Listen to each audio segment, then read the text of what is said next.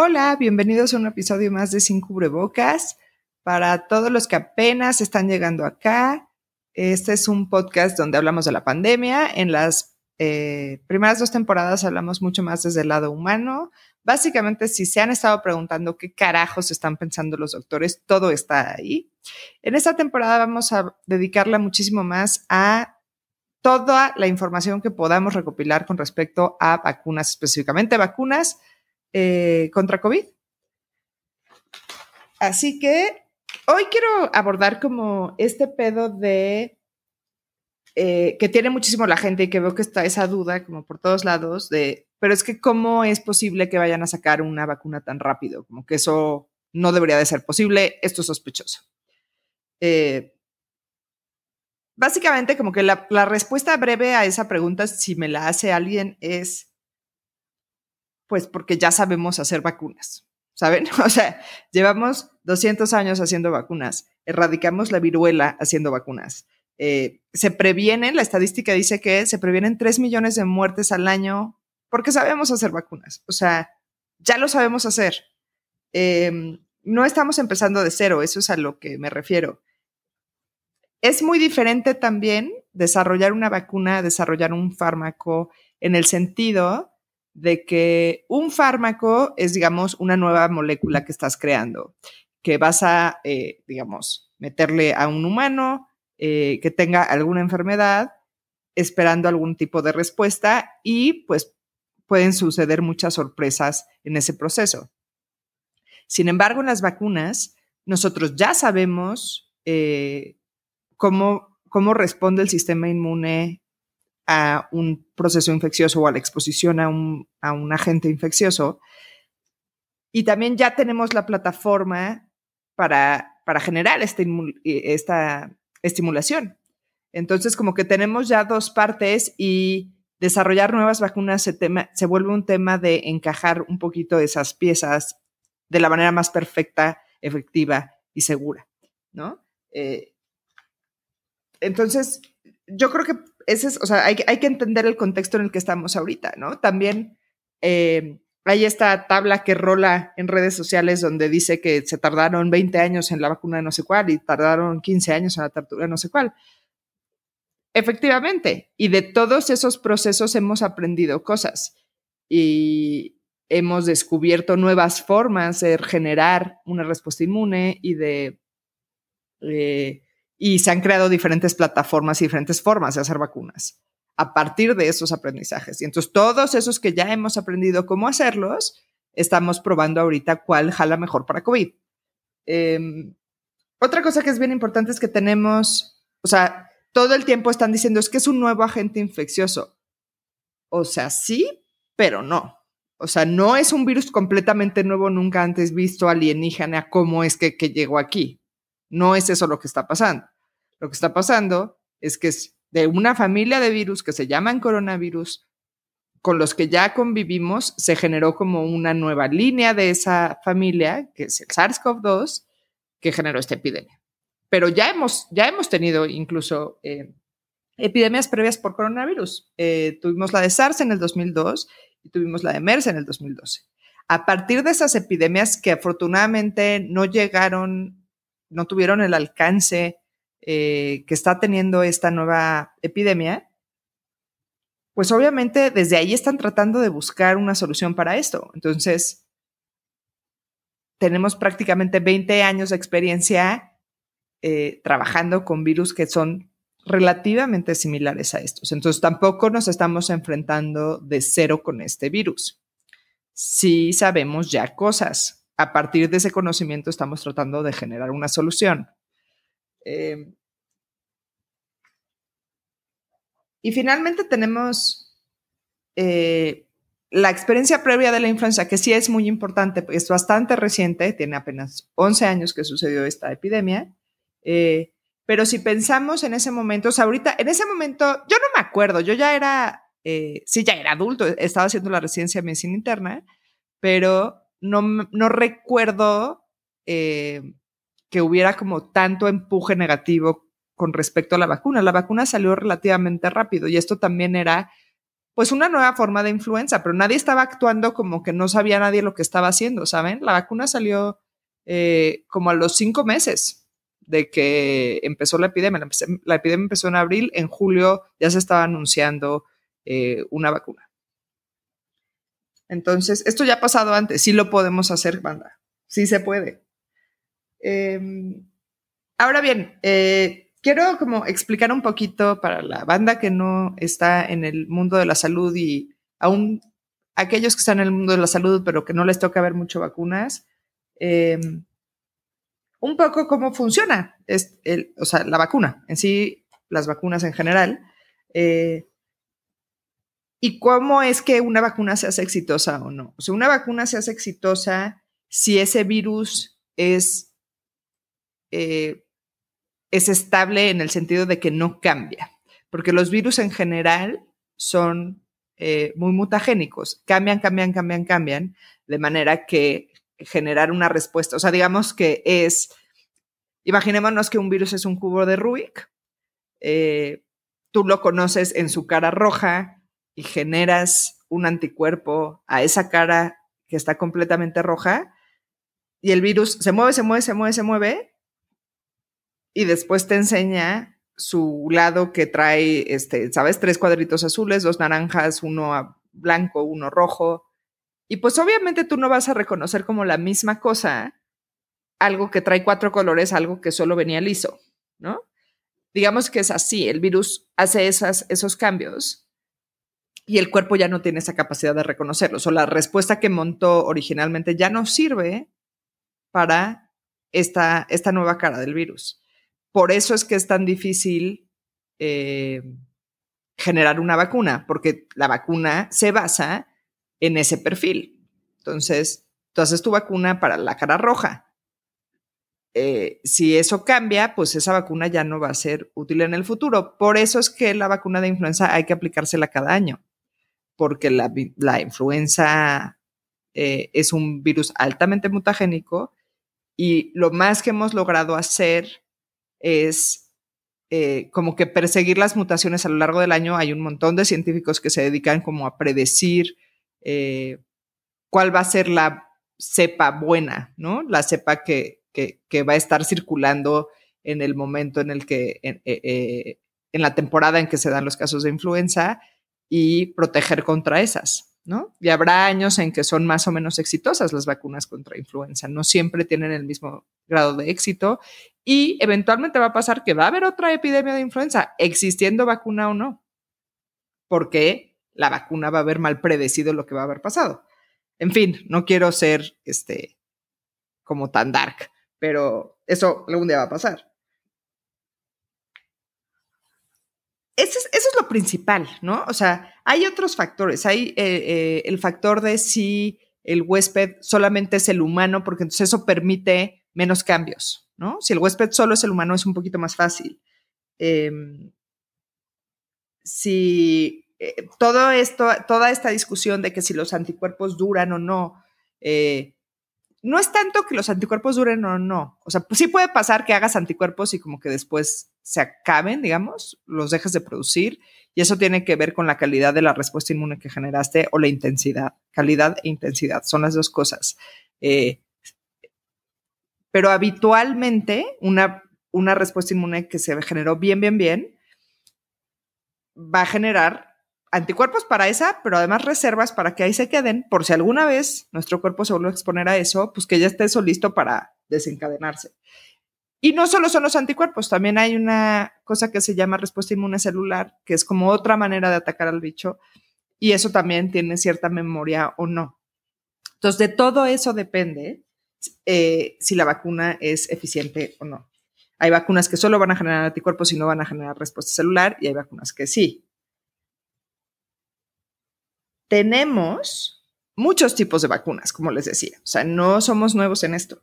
Eh, básicamente, las, los tipos de vacuna, y ahorita voy a, ahondar un poquito en eso, no mucho, porque es una cuestión como súper técnica y tampoco este episodio ya me parece bastante nerd. Esta temporada es bastante nerd, pero tampoco quiero que me odien, ¿saben? Este, Pero hay tipos de vacunas. Entonces hay tipos de vacunas. Eh, uno es el virus vivo atenuado. Entonces, básicamente es agarran al bicho como tal, el bicho que provoca X infección, se lo super madrean y apendejan, lo modifican genéticamente para que no pueda ser tan agresivo y eso es lo que nos meten. O sea, eh, digamos, un virus previamente madreado, ¿no? Al que ya nada más le tienes que dar un chingadazo para noquearlo.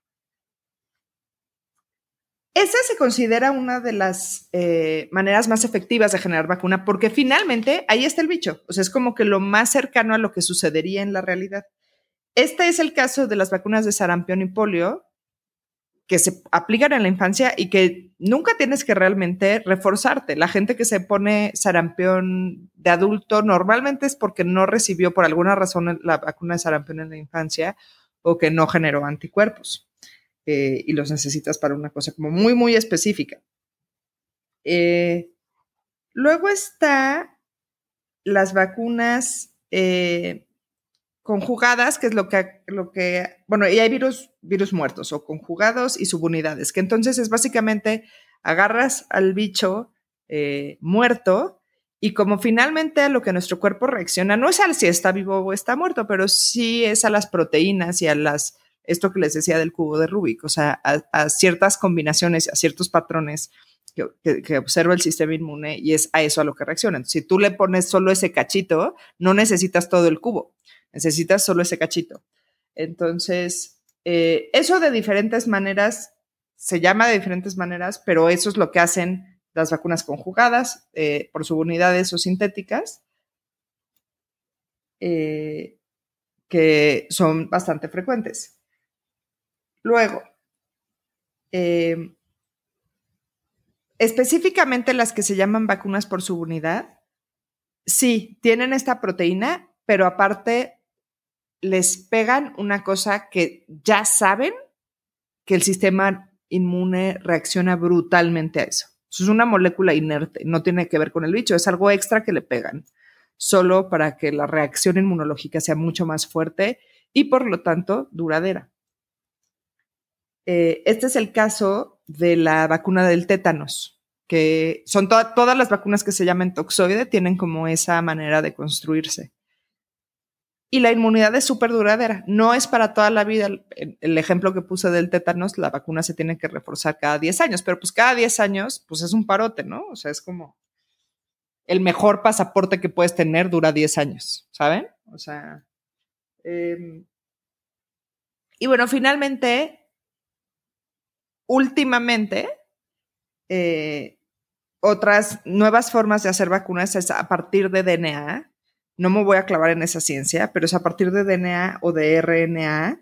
Em, estas de DNA, las últimas vacunas que han salido han sido con esa tecnología, las últimas que tenemos aprobadas, que son hepatitis y papiloma, que ya están, eh, no, no quiero decir que ya tienen una cobertura absoluta, pero ya están como muy difundidas, eh, ya las chavitas de hoy en día, pues es algo que, tienen incorporado a su, a su cartilla de vacunación prácticamente. Y eso está muy chingón. Em, porque ahora también podemos prevenir cáncer con vacunas. Así de bien lo sabemos hacer, gente. Y bueno, eh, les decía yo, esto es como de lo más novedoso. Y todavía, si ya lo último, lo último novedad de cómo vamos a hacer vacunas es una cosa que se llama vector viral. Dos de las vacunas que se están planteando para COVID tienen este mecanismo. Y entonces, básicamente es, agarras un virus que no afecta a humanos, lo modificas para que eh, ese virus empiece a producir, o sea, tú le insertas un gen eh, que los genes lo que se dedican es a transmitir la información para que se produzcan proteínas en el cuerpo humano. Le insertas un gen que produzca cierta proteína. En el caso del COVID, esto lo, sí lo voy a aterrizar al COVID, lo que le están insertando es el gen que se traduce en la proteína esta spike, eh, que no sé si se traduce como pico o corona, pero si han visto esos dibujitos de coronavirus, son esos piquitos, ¿no? Que tiene como alrededor esa proteína.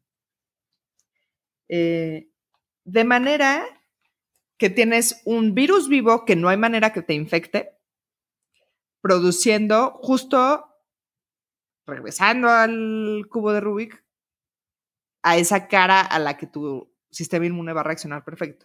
Pero a su vez, como tienes un mecanismo, como tienes, como eso está siendo transportado en algo vivo, generas respuesta celular también. Entonces generas una respuesta como muy completa y, eh, y en el momento en que es completa, la esperanza es que sea más duradera y más efectiva. Esto es una novedad, esto yo la única vacuna que identifico, puedo estar mal, pero la única eh, vacuna que identifico que tiene este mecanismo es la vacuna del ébola. ¿Qué, Nina? ¿Hay vacuna contra el ébola? ¿De qué me estás hablando? No es cierto, esto es mentira. Sí, hay una vacuna contra el ébola, solo que, como siempre he dicho aquí, lo que sucede en Asia y África a nosotros nos suele valer madres. Este, pero sí, hay una vacuna eh, contra el ébola que ha resultado bastante eficiente y que ayudó a que se suprimiera la vacuna, la epidemia que hubo en 2014 a 2016. Y luego hay otra cosa que no debemos de confundir, y esto nada más lo quiero aclarar porque, pues bueno, ya se me clavé a explicar todo esto. Eh, una cosa que se llama inmunización pasiva, que es el ejemplo clásico de esto es eh, las mamás que están lactando le pasan anticuerpos a su hijo a través de la leche. Entonces el niño no está produciendo nada, pero ya tiene los anticuerpos. Es como meterle anticuerpos a, directamente a alguien sin que la propia persona esté generando los anticuerpos. Otro ejemplo de esto son estas cosas, sueros antialacrán y ese tipo de cosas. Normalmente traen anticuerpos ya dirigidos contra lo que sabemos que está generando el problema. Ese es el principio de todo este tema del plasma convaleciente, ¿no? Es pasar plasma de personas que ya tuvieron la infección, que entonces por lo tanto ya tendrían que haber generado anticuerpos y meterle los anticuerpos directo a esta persona que apenas se infectó y que no los ha generado para que estos anticuerpos ajenos eh, combatan la infección. Esto ha tenido mayor y menor éxito. O sea, obviamente en, los niños, o sea, los que se transmiten a través de la leche son exitosísimos. Eso, eso es lo que mantiene sin infectarse a un niño que está lactando. O sea, son extremadamente eficientes. Ese es todo el sistema inmune que tiene ese niño durante su primer año de vida puede llegar a ser extremadamente eficiente, otras veces no lo es tanto, los sueros lo son. Este, esto del plasma convaleciente pues está generando como muchas dudas, no está jalando tan chingón como hubieran esperado, pero definitivamente es una ruta que se podría explorar, que tiene totalmente sentido de explorar y que pues tenemos que esperar a ver cómo funciona o en quiénes realmente funciona más chingón. Eh, otra cosa, otra vez que eh, aprovechando que estoy ya en esto, digamos, eh, es todo este tema de la, inmunidad de rebaño. Entonces, la inmunidad de rebaño funciona de diferentes maneras. Eh, los, o sea, se puede entender, no funciona, funciona como funciona, pero eh, se puede entender de diferentes maneras. Lo que hemos visto mucho en medios es básicamente eh, cuando mucha, mucha gente se haya infectado, como que el virus ya no tiene a quién infectar y entonces se termina. O sea, como que esa es la evolución natural de una epidemia, es que se acabe como que quemando, ¿no? Como que ya para dónde vas, ¿no? Em, y de alguna manera eso le ha dado una connotación negativa a lo que es inmunidad de rebaño, porque es como, pues déjalos ahí, que, que, les toque como les, o sea, ¿no? O sea, nada más mándalos ahí, este, a ver cómo les va, a ver si rifan, se van a morir, pues los que sí van a morir porque evolución y débiles, ¿sabes? Y este, y pues ni pedo, es un poco como, se, se lee un poco así, ¿no? Como que pues no vamos a hacer nada y pues ni pedo y, y terminará cuando termine. Sí, eso definitivamente es inmunidad de rebaño. Pero hay otra connotación y otro contexto donde inmunidad de rebaño es fabulosa, que es justamente la vacunación. Eh, si tú vacunas, digamos que tienes un grupo de 10 personas y tú vacunas a 7, eh, esos tres que no están vacunados por la razón que sea, están protegidos porque difícil, o sea, pues los otros 7 no los van a contagiar. Entonces, solo que uno de esos tres se infecte puede infectar y a lo mucho va a infectar a los otros dos, porque los otros siete están ya protegidos. Entonces es como poner una barrera, este, ahí muy estilo eh, eh, película de superhéroes alrededor, digamos, de tu base, este, para que no, para que no te puedan infectar. Muchos hemos visto estas imágenes, son estas imágenes en Facebook de, de que hay así como que ponen, a veces son nada más puntitos o a veces son muñequitos y ponen la, el, el, rango o la tasa que puede contagiar diferentes bichos o, o, justo explicar mucho las vacunas de esa manera, ¿no? O sea, cómo es importante que los más que se puedan se vacunen y que los que no se vacunen sean porque neta no se pueden vacunar, porque tienen alguna alergia específica, porque tienen alguna enfermedad, o sea, porque médicamente en ellos está contraindicada la vacuna y que no sea por fodongos o antivaxers, porque pues pueden generar un problema y que sean los menos, ¿no? Para que, porque si son los menos, van a estar bastante bien protegidos por los demás. Cuando la mitad de la banda se vacuna y la mitad no, pues no ayuda a que, a que esa inmunidad de rebaño se dé en el sentido positivo. ¿Ok? Este, ahora, están hablando de que necesitamos, para que haya inmunidad de rebaño real, y aquí tenemos que pensar no localmente, sino mundialmente. ¿Por qué? Porque si tú resuelves tu epidemia de manera local, vamos a hablar de México como país, eh, se resuelve en México pero Estados Unidos se sigue yendo al carajo, pues tarde que temprano va a volver a cruzar y nos van a volver a contagiar y nos van a volver a contagiar. Entonces, ese balance al final, y por eso, por eso se habla de que la vacuna va a durar años, digo la vacuna, la epidemia, naturalmente duraría años, porque eso va a estar sucediendo, ¿no? O sea, X país se controla, pero ya le cayó un güey de al lado, ya voló no sé quién de dónde, ¿no? Entonces, hasta que no neta esté infectada el 70% de la población, pues no podríamos hablar de inmunidad de rebaño. Eso implica, para la población mundial, los 7 billones que somos, 5.6 billones de personas. Entonces sí es algo muy remoto, o sea, pensar en inmunidad de rebaño no aplica. Eh, igual ya sé que están pensando como, no, y ahora que, eso sí es que la inmunidad es permanente, y eso sí es que dura, pues al menos algunos años, y eso sí es que los anticuerpos no se caen. Y eso sí es que no hay reinfecciones. O sea, eso tiene bastantes condicionantes, es cierto, pero eh, estamos hablando de una infección, digamos, que fuera de una vez en la vida hasta cierto punto, o de una, o de una temporada, ¿no? Eh, y otra cosa que, que, me he encontrado que es interesante, que no necesariamente es eh, una vacuna, pero que me gustó como mucho la perspectiva del, del artículo y otra vez es un editorial como más de opinión. Eh, pero es que justamente la, o sea, que en lo que tenemos la vacuna y no, y si sí jala o no, pensar en la mascarilla como una especie de, de microvacuna es una buena idea y eh, lo que está diciendo es, efectivamente, las mascarillas no impiden al 100 ninguna mascarilla impide al 100 la transmisión. Entonces tú puedes estar muy cool con tu mascarilla, pero pues igual, ¿no? Este, depende mucho de qué tipo de mascarilla. Y aún si tienes una medio buena, pues si tienes un vato ahí infectado, existe una, un chance de transmisión. Lo que sí es cierto es que la cantidad de virus que te pueda llegar de esta persona infectada con mascarilla a ti con mascarilla persona sana va a ser menor.